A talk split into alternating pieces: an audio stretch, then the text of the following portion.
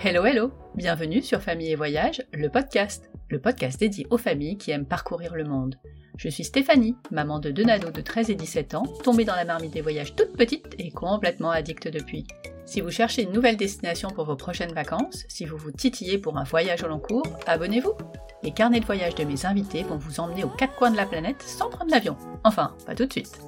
Dans ce podcast, on va parler itinéraire à pied, à vélo, en voiture, en camping-car, voyage au long cours, tour du monde, expatriation. Les parents voyageurs vous donneront plein d'idées d'activités à faire avec vos enfants, leurs bonnes adresses pour goûter les spécialités du coin et bien sûr leurs meilleurs ratés. Je vous proposerai également des reportages entre récits, témoignages et interviews. Bon, ça suffit le blabla, il est temps de passer à ma nouvelle conversation. Juliette et Hubert sont partis en juillet 2020 avec leurs quatre enfants de 12, 9, 6 et 3 ans faire le tour du monde en bateau à bord de Kumbaya. Ils se sont donné 3 ans, et en fait non, 4 parce que c'est vachement mieux, pour naviguer sur les mers et océans du globe. Partis de La Rochelle, ils ont vogué le long des côtes africaines, ont traversé l'Atlantique vers les Antilles et les Caraïbes, sont descendus vers le canal du Panama et les Galapagos, puis ont traversé le Pacifique vers la Polynésie, Fidji, Wallis et la Nouvelle-Zélande, où ils se trouvaient quand nous avons enregistré cette conversation au printemps. Ils y sont d'ailleurs restés bien plus longtemps que prévu et n'ont repris la mer que récemment pour la Nouvelle-Calédonie qu'ils explorent actuellement. Comme vous pouvez vous en douter, cette conversation a été un peu plus longue que prévu, donc hop, deux épisodes Dans le premier, Juliette vous raconte la genèse du projet, leur traversée de 19 jours du Pacifique et leurs deux mois aux Marquises. Ah, deux mois Allez, c'est parti pour la première partie du carnet de bord de Juliette dans le Pacifique. Je vous souhaite une belle écoute. Bonjour Juliette. Bonjour Stéphanie. Comment ça va? Ben écoute, ça va très bien. Contente de t'entendre. Bah oui. Bon, à nouveau, hein, parce qu'on va le dire euh, à nos auditeurs et nos auditrices, bon, c'est la troisième, hein, voilà. voilà. Euh, on a des petits problèmes de réseau euh, au début, et puis après c'est moi qui oublie d'enregistrer. Voilà, super. Ça m'était pas réarrivé en fait depuis le premier épisode, parce que j'avais oublié aussi le premier, mais bon, depuis le temps quand même. Enfin, incroyable. C'est Mais c'est parce que euh, ton, ton, histoire est tellement sympa et euh, ton aventure est, euh, est, tellement dingue que j'avais envie de la réécouter plusieurs fois. voilà, c'est ça. Trois fois de suite. Comme ça, tu la connais très bien. Exactement. Ah oui, ça, bah, je, je, peux presque le faire à votre place maintenant. c'est ça. Idée. Enfin, sur une petite partie, hein, on s'entend. bah, hé, hey, vous êtes où aujourd'hui? Alors aujourd'hui, on est à Whangarei, qui est une ville de l'île du nord de la Nouvelle-Zélande. Oh là là, c'est tellement loin. ah, il n'y a pas plus loin que d'autres pays que la France. Ah bah oui, on est, euh, on est en inversé, on a 12 heures de décalage. Exactement, les antipodes. Chez nous, ici, il fait... Il euh, y a du vent, il fait pas encore très beau, le printemps euh, arrive, mais c'est pas encore euh, bien établi. Et chez toi, il fait quel temps? Et chez nous, bah, l'automne est en train de s'établir doucement et on découvre les frimas et, on commence à, avoir un peu froid. Il fait 7 le matin et nous on n'a pas de chauffage donc c'est vrai que c'est vrai que c'est un peu c'est un peu dur le matin et le soir mais on a une très belle journée et il fait il fait quand même beau la journée donc on a le temps de se réchauffer. D'où la doudoune pendant qu'on enregistre. Exactement parce que là il est il est 20h et la, la température va chuter très vite là. OK.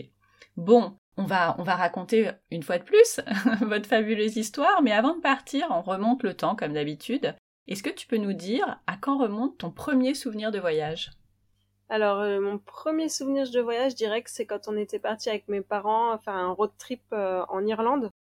Euh, je devais avoir 8 ans, je pense, 8-9 ans, et c'était pour moi un peu la, la première, première découverte de voyage, de liberté, de dormir dans un endroit chaque soir différent, de partir dans un pays où on parle une autre langue et c'était vraiment l'aventure. Je pense que c'est vraiment ce premier euh, road trip en, en Irlande euh, qui m'a qui m'a marqué. C'était, euh, ça t'a donné le goût déjà à l'époque des voyages itinérants? Oui, complètement. Je pense que c'est un de mes meilleurs souvenirs. Voilà, de découvrir chaque jour un endroit, un lieu, un, des gens. c'est, je pense que c'est vraiment ça qui a donné le goût, voilà, de, de l'aventure, de partir. La question que j'ai envie de te poser après, c'est bah, comment tu définis la voyageuse que tu es aujourd'hui? Alors aujourd'hui, je suis une voyageuse. On fait la nuance entre touriste et voyageur maintenant depuis qu'on est parti, euh, depuis qu'on est parti en grand voyage. Et c'est vraiment, euh, voyager, c'est prendre le temps de rencontrer. En fait, nous, c'est vraiment ce qu'on recherche, c'est les rencontres, euh, rencontrer les, gens, rencontrer les soit d'autres voyageurs, soit les locaux, et, euh, et prendre le temps de, de, découvrir une culture, de découvrir un pays, et se laisser porter par euh, bah, par les, envies et les rencontres et les et les infos qu'on récupère au, fur et à mesure. Quoi, c'est pas tout organisé, c'est vraiment laisser venir à nous les, les expériences en fait plutôt.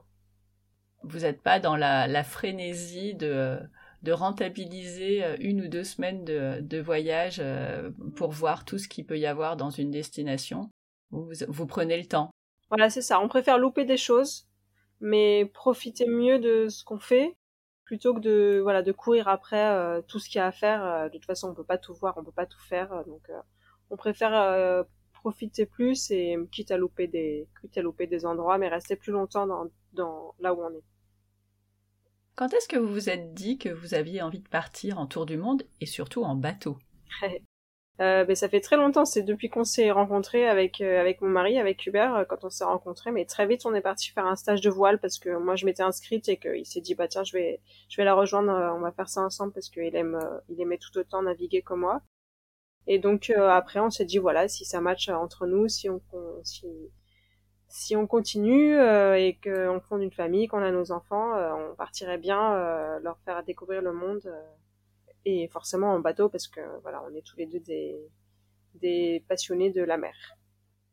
Ah oui, c'est-à-dire que c'est pas tout à fait le genre de question qu'on se pose au, tout début d'une relation ou direct. C'était euh, bon, euh, si ça matche pas sur ce point-là, euh, ça va pas le faire en fait. C'est ça. Non, mais c'était voilà, direct. On s'est dit bah voilà, moi un jour je voudrais être avec mes enfants sur un bateau, donc il faudra qu'on. Et toi aussi? voilà. Et ben on était d'accord, donc c'était cool. Donc c'est parti. Voilà.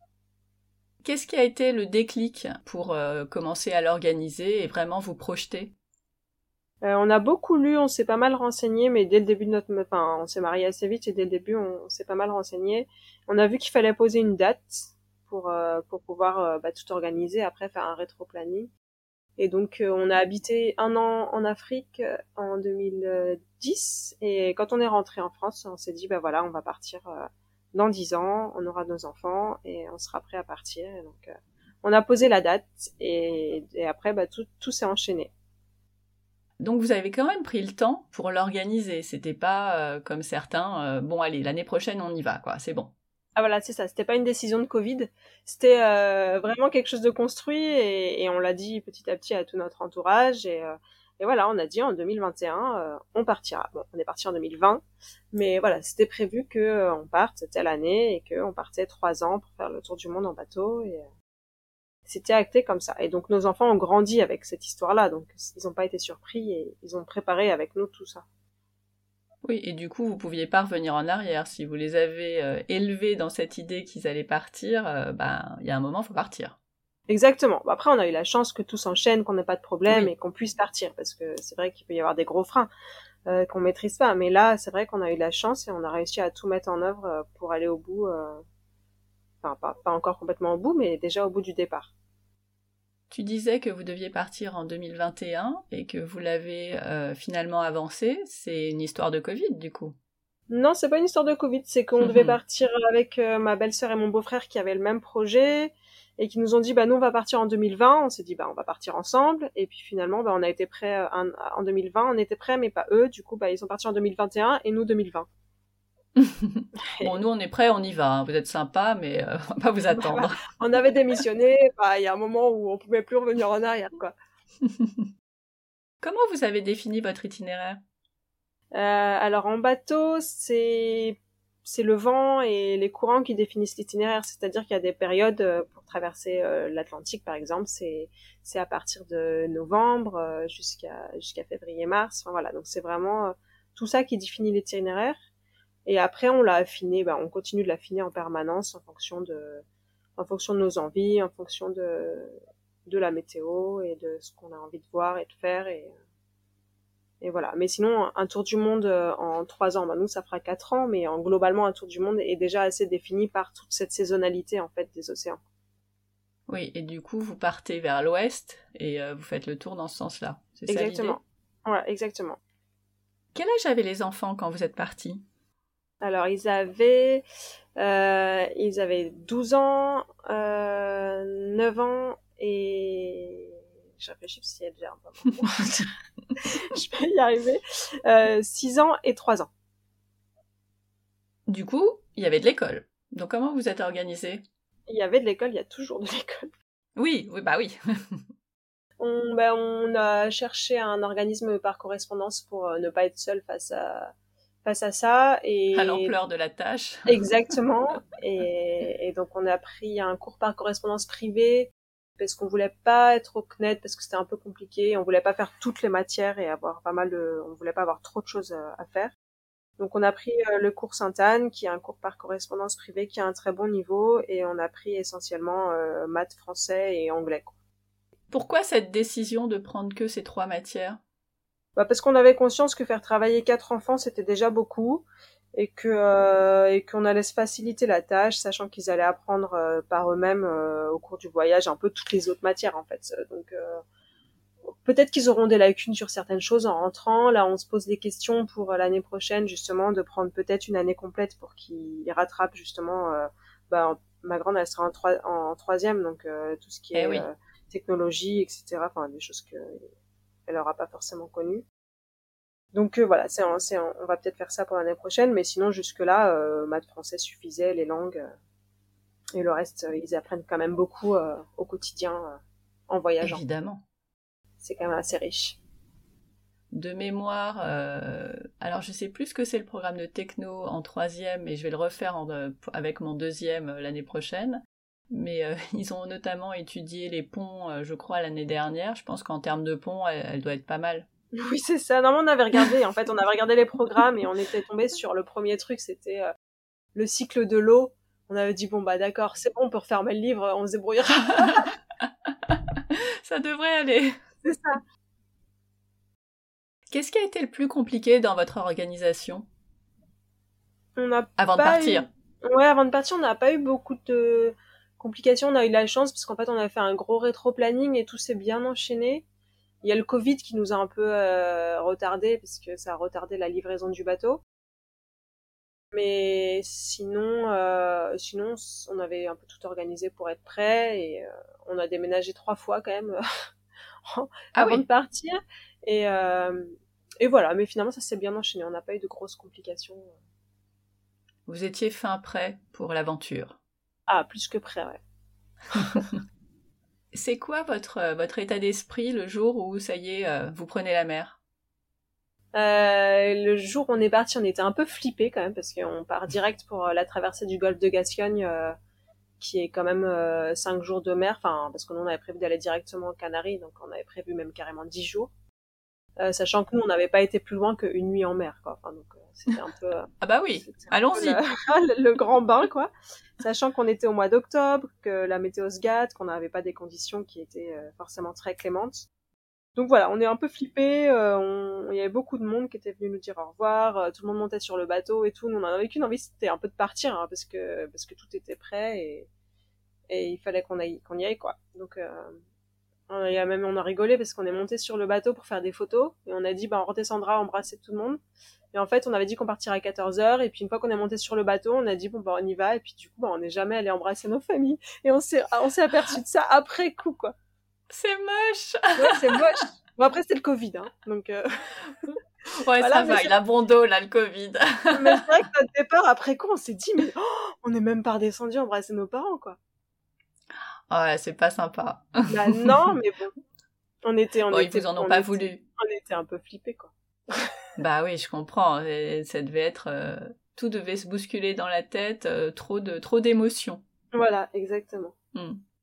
Et les enfants, ils étaient euh, plutôt surexcités. Alors, ils n'avaient pas le même âge, donc j'imagine que c'était un peu différent. Ils étaient un peu mitigés, oui, certains un peu plus excités. Notre grande, elle était un peu plus partagée. Non, non, c'était, ils étaient plutôt calmes et ils avaient plutôt conscience de ce qui se passait, je pense. Bon. Alors, quel itinéraire vous avez suivi euh, à partir du moment où vous êtes parti jusqu'à notre notre approche pour le départ de la Transpacifique? Ouais. Enfin, notre, votre approche. notre, comme si j'y étais. ah bah, tu, tu y étais presque. presque, euh... à force. c'est ça. Euh, on est parti donc de La Rochelle, on s'est arrêté euh, donc on, devait aller aux Canaries mais on s'est arrêté en Portugal à Cascais parce qu'on avait une dépression qui nous arrivait dessus donc on est allé s'abriter. Après les Canaries, le Cap Vert, euh, du Cap Vert on a traversé l'Atlantique jusqu'en Guyane. On voulait aller au Brésil mais avec le Covid c'était trop compliqué. Donc on s'est arrêté en Guyane et de la Guyane on a remonté jusqu'aux Grenadines donc dans les Antilles, les Grenadines. Après, on a remonté tout l'arc antillais en passant par euh, Martinique, Guadeloupe, euh, Saint-Martin, Saint-Barth, Antigua, Barbuda, etc., jusqu'en République dominicaine. Et après, de République dominicaine, on est descendu euh, jusqu'à Curaçao, qui est une petite île au-dessus du Venezuela. Et Curaçao, la Colombie. De la Colombie, Panama. Et Panama, on est parti vers, vers le Pacifique. Combien de temps ça vous a pris de faire tout ça? Euh, ça nous a pris plus de temps que prévu parce qu'en fait le Panama, enfin les Pacifiques étant fermés, on est resté neuf mois dans les Antilles alors qu'on aurait dû rester que quatre mois. Mais euh, voilà, donc en gros on a fait euh, on est parti on a mis 14 mois en gros entre notre départ et de La Rochelle et notre départ pour la Transpacifique. Donc 14 mois pendant lesquels ben, votre vie s'installe à bord. Est-ce que vous avez défini des rôles pour chacun? Les rôles se définissent au fur et à mesure, oui, et évoluent d'ailleurs euh, au fur et à mesure du temps, quoi. Donc euh, oui, on leur a dans la vie quotidienne déjà, ils ont un peu leurs tâches, euh, vaisselle, etc. Et ça, mhm. c'est un peu toutes les familles nombreuses qui ont un peu ça. Et après, dans le bateau, on les force pas et chacun prend un peu son indépendance de faire, enfin, ça choisit de faire ou pas certaines choses. Mais c'est vrai que notre grande Louise, depuis le début, ben, elle, nous aide pas mal sur pour affaler la voile, pour faire les choses un petit peu plus euh, un petit peu plus physiques. Et après, bah, ils ont chacun leur approche du bateau. C'est vrai que le, celui qui est le plus intéressé, c'est Paul, euh, notre troisième, euh, qui est lui notre capitaine en chef hmm. presque, parce que c'est lui qui surveille tout et, et qui va nous dire oh là là, il y a trop de vent là, il faut qu'on réduise la voile ou ou alors oh là là, on dérive. Enfin voilà, bref, il surveille tout. Il est très observateur, donc c'est marrant. Et après, voilà, ils, participent tous à un peu à leur, euh, à leur convenance. Enfin, on, voilà, on voulait pas les forcer parce qu'on veut pas les dégoûter du, de la voile.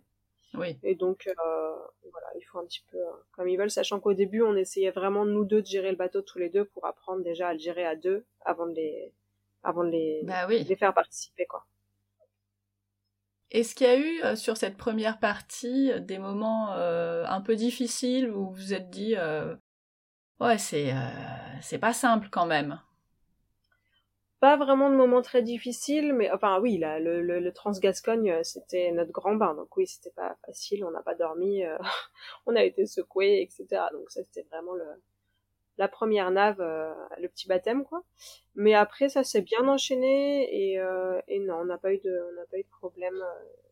On, on, s'est mis dans le rythme, mais il nous a fallu, je dirais, presque un an pour pour vraiment être à l'aise et se mettre vraiment dans le rythme d'une vie en bateau, quoi. Ah bah oui.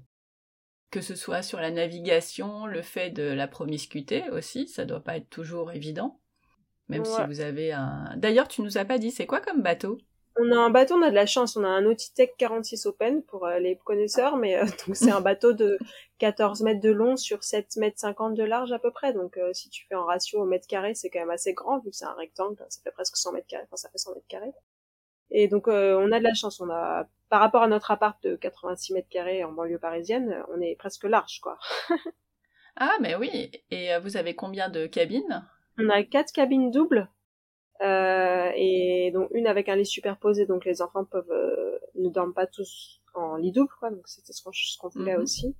Et non, non, on a de la place. C'est quand même, c'est quand même sympa la promiscuité dans ce sens-là. Oui. Et puis on a, on a, on a notre terrain de jeu extérieur. Ah bah oui, c'est surtout là que c'est intéressant. La, la piscine, la piscine. la piscine, oui. en toute simplicité. Non mais voilà. Est-ce qu'il y a eu euh, un, un, vrai coup de cœur? Je suis sûre qu'il y en a eu plein. Hein. Mais si tu devais en retenir qu'un, enfin toi et, euh, et la famille, pas, pas que toi, euh, sur cette première partie de voyage, ce serait quoi? Ce serait où? Ce serait euh, bah, le premier, la première découverte des Antilles, c'est-à-dire les Grenadines. Magique parce mhm. que euh, parce qu'on arrive dans l'eau turquoise, euh, les, les plages de sable fin, les palmiers, etc. Et c'était en temps de Covid, donc on était très très peu de bateaux. Donc en fait, on avait les, les îles pour nous tout seuls, donc c'était magique. Après, euh, je vais en dire trois. Après, il y a Curaçao, petite île euh, au nord du Venezuela, euh, qui est hollandaise, où on a passé deux mois de vacances. on s'est régalé parce que les fonds marins sont magnifiques et que et tout est facile là-bas. Donc c'est vrai que c'était super. Et la dernière, c'est la Colombie parce que on a fait un road trip de 15 jours dans les terres et, et la Colombie est un pays magique. C'est ce que j'entends de plus en plus. On n'y pense pas forcément euh, en premier lieu euh, dans les pays euh, d'Amérique du Sud, mais à chaque fois que des parents voyageurs y sont allés, ils m'ont dit vraiment incroyable. Ah ouais, c'est hyper varié, c'est les paysages changent, le climat change, et puis voilà, c'est l'histoire aussi du budget en Colombie. On est un peu le, c'est quand même beaucoup plus accessible, donc on a pu se permettre des choses qu'on se permet pas forcément mm. ailleurs, quoi. Donc ça, ça, ça fait la magie du voyage aussi un peu. Bon, bah tout ça nous amène euh, aux portes du Pacifique. Est-ce que c'est un moment, oui, c'est, je pense, un moment particulier, mais est-ce que quand vous arrivez euh, à l'endroit où vous allez partir, vous restez un petit peu, vous allez forcément faire des courses, j'imagine, puisque c'est combien de temps une transpacifique? Une transpacifique, c'est euh, entre entre deux semaines pour les bateaux qui vont très vite et, un mois pour ceux qui sont un, peu, un peu moins rapides. Mais oui, on est resté au Panama deux mois déjà côté euh, Atlantique, parce qu'on a profité du Panama côté Atlantique qui est magnifique. Après, on a traversé le canal et après, on est resté, euh, je pense, à peu près deux semaines euh, côté Pacifique à Panama City. Donc là, c'est pas un mouillage très sexy, mais voilà, c'était pour faire des courses, pour mettre le bateau au propre, voilà, pour que tout soit prêt, pour attendre la météo et pour récupérer mes parents qui sont venus aussi traverser avec nous le Pacifique. Ah, trop bien. Oui, on a eu de la chance d'être accompagnés. Et eux, c'était, euh, ils étaient déjà venus au cours des 14 premiers mois? Non, c'était la première fois qu'ils arrivaient sur le bateau. Et, euh, donc, euh, c'était une joie pour nous de les accueillir et de traverser le Pacifique avec eux. C'est quand même assez mythique. Ah bah ouais, ils n'ont pas choisi le, la, partie la plus... enfin, facile, c'est pas forcément le mot que je voulais employer, mais euh, là, c'est de la pleine mer. Euh, c'est, il y a toujours une incertitude. Euh, comment on va traverser, comment ça va se passer. Exactement. Ouais, ouais. Non, ils ont choisi. Ils avaient choisi de faire ça depuis le début. On s'était dit qu'on ferait ça parce ah. qu'ils ils aiment bien naviguer. ils aiment bien la haute mer justement. Donc, donc voilà. Mais c'est vrai que c'est pas la partie la plus facile. On est d'accord. Donc vous avez attendu une fenêtre météo. Est-ce que ça a pris longtemps à partir du moment où vous étiez prêt ou ça s'est fait finalement assez simplement? Non, on est parti assez vite parce que bah, mes parents, ils avaient pas non plus six mois devant eux, donc euh, on est parti assez vite. Et puis on était un peu hors saison, donc euh, les fenêtres météo, on savait que pour aller au Galapagos, ce serait pas très drôle. Donc, euh, bah, quitte à quitte à se galérer, on s'est dit bah on y va. Et puis et puis c'était pas la meilleure navigation en effet pour aller au Galapagos, mais bon, il ah, fallait qu'on. Ça a bougé un peu trop? Ça bougeait pas mal, on avait le vent et le courant un peu contre nous, donc on a, on n'était ah, pas très rapide et on a dû faire un, un, un, peu un détour pour, pour avancer, mais bon voilà, après on a mis, euh, on a mis une semaine et, euh, et voilà, c'était, c'était un peu hard pour mes parents euh, cette première navigation, mais, mais voilà, après tout s'est bien passé, on, a, on est arrivé au Galapagos. Ok. Et alors ça y est, c'est parti pour la Transpacifique. Raconte-nous un peu ces, bah, cette traversée qui est la Transpacifique, quoi. Rien que le mot, c'est euh, moi, je, euh, ça, ça me fait rêver. Ben oui, c'est la, c'est la plus grosse traversée qu'on aura fait d'ailleurs. Et, euh, ben après, voilà, on a passé dix jours de, de, de, rêve au Galapagos, c'était vraiment top. Et on est parti, bon, on était prêts, on avait hâte de partir. On est parti le 25 décembre, le jour de Noël. Donc voilà. Après, on a eu de la chance, on a eu une très bonne météo, on a eu une super traversée, on est allé vite, c'était confortable. On a eu vraiment beaucoup de chance là-dessus. On n'a pas eu de, de, gros coups de vent. Voilà, on a mis 19 jours donc quand même de mer pour euh, pour arriver aux Marquises. Et, et ça s'est quand même super bien passé. Bon, c'est quand même fatigant parce qu'on on fait des quarts, on se réveille la nuit, euh, on veille, euh, et puis la journée faut enchaîner. Oui, bah oui. Et là, vous, les quarts, vous les faisiez que vous deux, enfin ton mari et toi, ou vous avez élargi Non, mes parents faisaient un quart ensemble. Donc en ah, fait, on dormait, ouais, ça va, on dormait. donc on était trois, donc on faisait voilà, ça, on avait quatre heures d'affilée de sommeil au moins. Donc ça, ça s'organisait bien. C'est juste euh, moi, pas, par exemple, moi je dors pas euh, en navigation, j'ai du mal à, à, me laisser aller euh, au sommeil, donc c'est, c'est, c'est, je travaille là-dessus, mais voilà, donc c'est vrai que c'est un peu crevant quand même. Eh ouais. Et est-ce que les enfants de temps en temps se joignaient à vous pour vous tenir compagnie pendant l'écart ou même pas en rêve? Parfois ils veulent, parfois ils le font, mais mais finalement pas tant que ça parce que finalement ils nous déjà on aime bien qu'ils soient aussi en sécurité dans leur cabine parce que la nuit c'est toujours un peu un peu un peu plus stressant. Voilà donc euh, et puis ils savent qu'ils aiment bien aussi euh, on est content que d'être un peu un peu au calme et tranquille euh, là-haut mais c'est vrai que parfois ils viennent ils viennent nous tenir compagnie de temps en temps. Mais c'est vrai que en général on aime bien être un peu tout seul aussi pendant notre car. C'est c'est sympa on regarde les étoiles on écoute des podcasts. J'ai écouté tous tes podcasts pendant la transmission Trop bien. ouais. Et non, non, c'est vrai que c'est vrai que c'est sympa les quarts de nuit aussi pour pour certains côtés. Oui. Après, il faut effectivement tenir aussi la journée. Et pendant la journée, celui qui faisait le, les enfin, il y a plusieurs quarts forcément. Mais vous, vous arriviez quand même à, à vous relayer, à vous reposer pour enchaîner la nuit. Oui, oui, bah en fait, du coup, bah il y en a toujours un qui se repose la journée euh, pendant que les autres sont réveillés, et du coup, c'est ça que c'était bien d'être quatre adultes euh, pour pouvoir gérer les enfants, eh les repas, euh, toute la vie quotidienne de la journée, plus la navigation. donc c'est vrai que c'est, c'est confort d'être quatre adultes quand même. Ouais, et puis 19 jours de navigation, des courses pour 8 personnes, ça devait être... Ah, vous avez dû bien stocker quand même. On est parti avec plein de trucs. On a, tenu très longtemps d'ailleurs avec tout ce qu'on avait en épicerie euh, jusqu'en Polynésie. Euh, on n'a pas racheté de farine, de pâtes, de riz, etc. Donc c'était bien. En termes de légumes, euh, c'est sûr que là, au bout d'un moment, il y a plus rien, mais mais ça va. On a tenu 19 jours. Il nous restait encore quelques quelques quelques légumes, pas de fruits. Mais bon, après on avait des boîtes, voilà, on avait de quoi manger. Tu sais pourquoi tu pars aussi, donc oui, on avait. C'est pas grave si t'as pas des, des fruits frais tous les matins. C'est ça, non, non, on en avait pas mal. Et puis on savait qu'on arriverait aux marquises et, euh, et qu'il y en aurait beaucoup. Est-ce qu'il y a eu un, moment particulier dans cette transpacifique, euh, un moment fort ou au contraire un moment euh, un peu moins sympa? On a passé l'équateur, donc ça c'était génial. On avait mon père qui avait déjà passé l'équateur nous a fait toute une cérémonie parce qu'il faut être, il faut avoir déjà passé l'équateur pour pouvoir organiser la cérémonie. Donc donc euh, on a fait, on s'est déguisé, euh, on a été couper la ligne et tout, donc ça c'était vraiment un, super moment. En plus il faisait très beau ce jour-là, euh, c'était vraiment trop bien. Donc ça c'était un, fort moment de la traversée. Et puis après on a eu des super couchers de soleil, on a vu le fameux rayon vert là, c'est un petit rayon au moment où le soleil se couche qu'on voit très rarement dans des conditions très très exceptionnelles. Donc on a réussi à le voir et, et voilà. Et après, si, un, drôle de truc, en plein milieu de la nuit, ma mère m'a réveillée parce qu'il y avait des grosses lumières partout. Et en plein milieu du Pacifique, on était, mais qu'est-ce que c'est que ce truc, quoi? Mais des gros spots, et en fait, c'était toute une flottille de pêcheurs chinois. Euh, mais qui éclairaient, ah bah voilà, c'est la question. En fait, ils ratissent, ils ratissent les océans. Et donc c'était c'était pas très joli euh, de jour parce qu'on voyait mieux les, les bateaux qui étaient un peu en mauvais état d'ailleurs, mais euh, voilà, c'est un peu impressionnant. Mais c'est vrai que de, en pleine nuit, euh, alors que d'habitude on est habitué à rien voir, on est au milieu de nulle part. Et là, euh, des spots à droite, à gauche, on disait, mais qu'est-ce que c'est que ce truc? Il y avait 15, 15 pêcheurs chinois euh, au milieu du Pacifique. Très étonnant. Ouais. et vous êtes passé à côté et vous avez suivi votre route, eux n'ont pas bougé.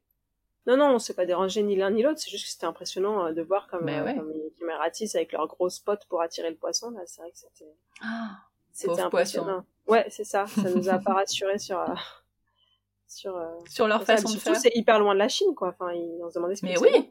Ouais. Ouais, étonnant. Bon. C'est pas très joli. Les enfants, pendant 19 jours, à un moment, ils disent j'en ai marre, je veux descendre du bateau. Euh, au contraire, c'est un kiff total et, et ils auraient pu continuer. Comment ça se passe? Non, ils savaient le temps que ça durait et ça se passe bien. En navigation, on a un peu le temps qui se qui se distord, je sais pas, c'est pas la même chose en fait. C'est un peu comme euh, comme un, un, accouchement ou quelque chose où t'as l'impression que c'est long quand t'es dedans, et en fait quand t'arrives t'as l'impression que ça a duré deux jours quoi. C'est c'est assez étonnant. À l'intérieur de ce temps-là, c'est un peu le temps passe vite et lentement à la fois. C'est assez c'est assez étrange. Donc les enfants eux ils ont leur leur vision du truc. Euh, ils s'occupent, ils mhm. travaillent le matin, ils jouent l'après-midi, ils lisent. Euh, on n'a pas eu de, de ras-le-bol général des enfants, pas du tout. Moi, c'est des marins, donc euh, ça leur va bien en fait. Ils sont habitués en fait, donc c'est vrai que. Mais oui, c'est ça. Ouais, et puis ils sont contents. Hein, ils ont pas de, on est, on est dispo. On n'a pas de téléphone, on n'a pas de réseau. Euh, on est dispo pour être avec eux. On cuisine, on joue. Euh, finalement, finalement, ils aiment bien. Hein. Ouais, j'imagine. Sur le temps qui est, qui est un peu différent, alors j'ai pas fait de transpacifique, mais j'ai eu la chance de faire une transatlantique. Et c'est vrai que j'avais trouvé ça complètement hors du temps. Et le fait de... En plus, ton décalage horaire, bah, tu le rattrapes au fur et à mesure. je me souviens que c'était une heure tous les deux jours, en l'occurrence, quand je l'ai fait. Oui, c'est à peu près ça. On se cale au soleil, en fait. Tout d'un coup, on se dit, tiens, il fait nuit à 20h, c'est pas normal. Hop, on redécale. et, et ouais, c'est une bulle, en fait. Ouais. Complètement. c'est vraiment chouette. Et, et c'est vrai que c'est assez, euh, c'est assez étonnant, cette notion du temps, parce que quand, quand, on est, quand on est dedans, on se dit, oh là là, on n'arrivera jamais, il nous reste encore 15 jours, mais jamais je vais y arriver. et en fin de compte, euh, bah, les jours s'étreignent petit à petit, et quand on est arrivé, on a l'impression qu'on est parti bah, la veille, quoi. Bah, on est déjà arrivé C'est quoi cette histoire? C'est un peu étonnant. Et donc vous arrivez aux Marquises. Et on arrive euh, magique aux Marquises. En plus, on... c'est des îles volcaniques, donc on les voit de loin. On a mis la journée. En fait, je crois qu'on a vu la Terre le matin. Et petit à petit, euh, on, sent la Terre aussi. C'est ça qui est génial en bateau. Bah, tu peux peut-être, peut-être sentier sur l'Atlantique, mais on sent la Terre euh, de très loin. Et donc euh, voilà, il y a l'odeur, il y a la vue. Donc on a mis toute la journée à préparer cette arrivée et on est arrivé au coucher de soleil dans la baie de Nukuiva, une, des îles les plus nord des Marquises. Et, c'était assez assez dingue de se dire waouh, on a réussi, on y est arrivé. Euh, et puis ce paysage est, grandiose quoi. Mais oui. Bah, déjà la Polynésie, euh, on a tous euh, des images en tête, mais pour ceux qui ont la chance d'y aller, euh, en, général, on s'arrête aux îles de la Société, voire au Tuamutu, mais on va pas beaucoup plus loin. Les marquises, c'était encore en plus dans un imaginaire de, de bout du monde, quoi. Ouais, c'est encore autre chose. C'est vraiment un autre, un, c'est pas du tout la même chose que les îles de la. D'ailleurs, on l'a compris très vite aux marquises. Ils nous disent qu'ils, qu'ils sont pas, c'est pas les mêmes que les Tahitiens. C'est pas du tout les mêmes. Du coup, du coup, ça, rend quelque chose d'encore plus magique. Et puis il y a vraiment la culture euh, polynésienne euh, qui est ancrée dans la, aux, Marquises beaucoup plus que dans les autres, euh, enfin un peu plus que dans les autres atolls. Est-ce que tu peux nous, bah, nous, nous parler, vous avez fait combien d'îles aux Marquises? Qu'est-ce qu'il y avait Est-ce qu'il y avait des choses qui différenciaient d'une île à l'autre Donne-nous les noms, parce que alors là, autant te dire qu'on les connaît pas. enfin, fais-nous rêver, quoi. Bah, déjà, on est arrivé, c'est drôle, parce qu'on est arrivé une petite anecdote, on est arrivé le, même jour qu'un paquebot, et en Marquise, il y a des paquebots qui arrivent avec des touristes américains, quoi. Enfin, je sais pas, ils sont, ils sont mille. Donc on est arrivé le même jour qu'un paquebot, et c'était drôle parce que quand le paquebot arrive, du coup, ça leur fait du travail aux Marquisiens, et ils se mettent en, costume, ils chantent, ils dansent, ils montent leurs fruits, enfin, voilà, ils montent toute leur culture. Et donc nous, on est arrivé là-dedans. Et c'était trop bien parce qu'on a eu toute la démonstration de, leur, culture, parce qu'ils font pas ça tous les jours, quand même. ils vivent normalement le reste du temps. Et du coup, euh, on s'est mis dans la queue du pack des, Américains et euh, on est arrivé, il y avait un buffet de fruits, nous qui avions plus de fruits à bord. on a mangé tous les fruits, on a rigolé, on s'est mis dans le truc. On a bien rigolé sur la... Et c'était le jour de notre arrivée. Grosse découverte de la culture marquisienne, la musique. La musique est hyper forte et, magique quand on arrive là-dedans, la musique, les fruits, euh, les danses, c'est vraiment, c'est vraiment un autre monde, quoi. Donc on est arrivé à, sur l'île de Nukuiva, il y a sept ou huit îles aux Marquises, je sais plus exactement, mais euh, mais elles sont pas toutes habitées. Et donc euh, nous on a commencé par l'île de Nukuiva qui est un peu au nord, qui est un peu la capitale entre guillemets des Marquises, euh, là où il y a la 4G quoi. Oui.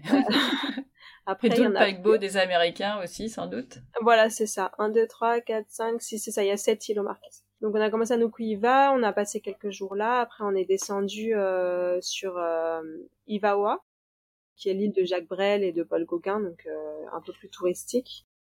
Donc, eh oui, euh, forcément. Voilà, là on a pas mal visité. C'est vraiment, euh, on découvre la, la, culture polynésienne, les sculptures, les tikis, les, les la végétation. Enfin voilà, c'est vraiment, c'est vraiment magique. C'est vraiment spécifique. Il y a des fruits partout. Quand on part se balader, on revient avec un ananas, des papayes, un régime de bananes que les gens nous donnent, quoi, parce que les gens sont hyper accueillants et, et super gentils. Donc c'est pour eux normal de, de t'offrir des fruits et des légumes, quoi. Bah, ça tombe bien. Ouais, bah c'est plutôt sympa. Bah, vu qu'il n'y a pas grand chose d'autre, en fait, donc c'est vrai que c'est pas mal.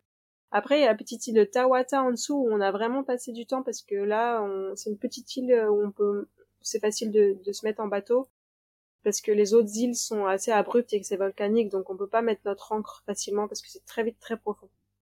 Ah oui. Donc à Tawata, il y a des baies qui sont géniales et, et notamment des petits villages. Et donc là, on a un peu vécu la vie de village. On est resté en tout deux mois en Marquise. Donc on a pu avoir le temps de rester, je pense, trois semaines au moins à Tawata. On a mis notre dernière à l'école pendant quelques jours. Ah, trop sympa. Ouais, Hubert il est parti à la pêche de nuit avec les pêcheurs locaux. Enfin voilà, on a vraiment un peu euh, apprécié de vivre euh, comme eux, enfin avec eux plutôt euh, pendant quelques semaines. Donc ça c'est vraiment magique aussi. Et comment ta petite dernière qui va à l'école aux Marquises, est-ce qu'elle était contente d'aller à l'école ou en fait bon, elle a tellement l'habitude d'être qu'avec vous que c'est pas si simple? Comment ça s'est passé? C'était pas évident. Après, elle y est allée avec un autre ami de bateau, donc ils sont allés à deux. Donc ah. euh, ils se sont tenus, courageux. Le lendemain, le, le deuxième a pas voulu, donc euh, elle, elle a été brave, elle, a fait sa brave, mais arrivée devant l'école, elle, elle, voulait plus y aller.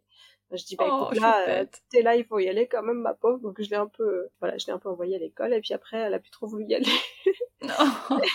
donc elle a fait, elle a fait deux jours, mais elle était très contente. Après, elle était très fière d'y être allée et, la maîtresse était super gentille, on a discuté euh, beaucoup avec eux et, c'était une super expérience quand même quoi.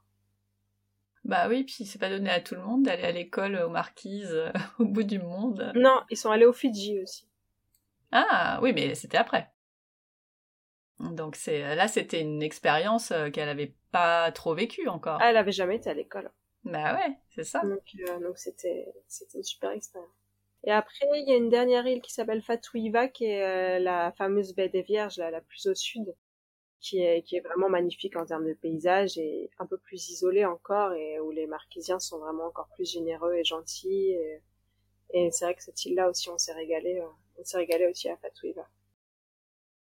Pas facile de quitter un petit paradis euh, comme ça. Non, c'est pas facile. Et d'ailleurs, on est parti un peu sur un coup de tête on était euh, remonté parce qu'on a fait plusieurs fois plusieurs îles en fait. On est remonté redescendu on a fait plusieurs trajets. Et euh, on était avec un bateau euh, copain et sur Ivaoa et on devait faire juste une journée de navigation pour aller à Fatuiva et en fait nous on était très tentés d'aller au Gambier qui est un petit archipel tout au sud-est de la Polynésie. Mais c'est-à-dire si c'est comme si tu vas de la Suède à, à la Turquie quoi. Eh ouais c'est super loin voilà. Et en fait, on a vu que le vent était favorable et que la météo était bien. Et donc, on est parti le matin. Et euh, à midi, on a appelé nos amis en leur disant, bah écoutez, euh, on va pas s'arrêter à Fatouiva, nous on continue, on va au Gambier. c'est un peu comme euh, le jour du départ. Bon bah salut. Hein. c'est ça, c'est ça. Après, on avait un enfant qui avait le Covid. on se dit que tout le monde allait avoir ah le Covid, donc autant s'isoler. donc on est parti pour une semaine de navigation. Une semaine, waouh mais, mais évidemment, on ne se rend pas compte du tout euh, que euh, les, la Polynésie est aussi étendue. Mais euh... ouais, c'est hyper grand la Polynésie, on ne se rend pas du tout compte. Et euh, on, on, a ces images de petits atolls euh, tout petits, mais les atolls, quand on est dedans, on voit pas le bout en fait, c'est tellement grand. Donc c'est vrai qu'il y a des cartes de Polynésie qui sont reportées sur des cartes de l'Europe, et ça tient à peine. Enfin, c'est justement assez intéressant de voir.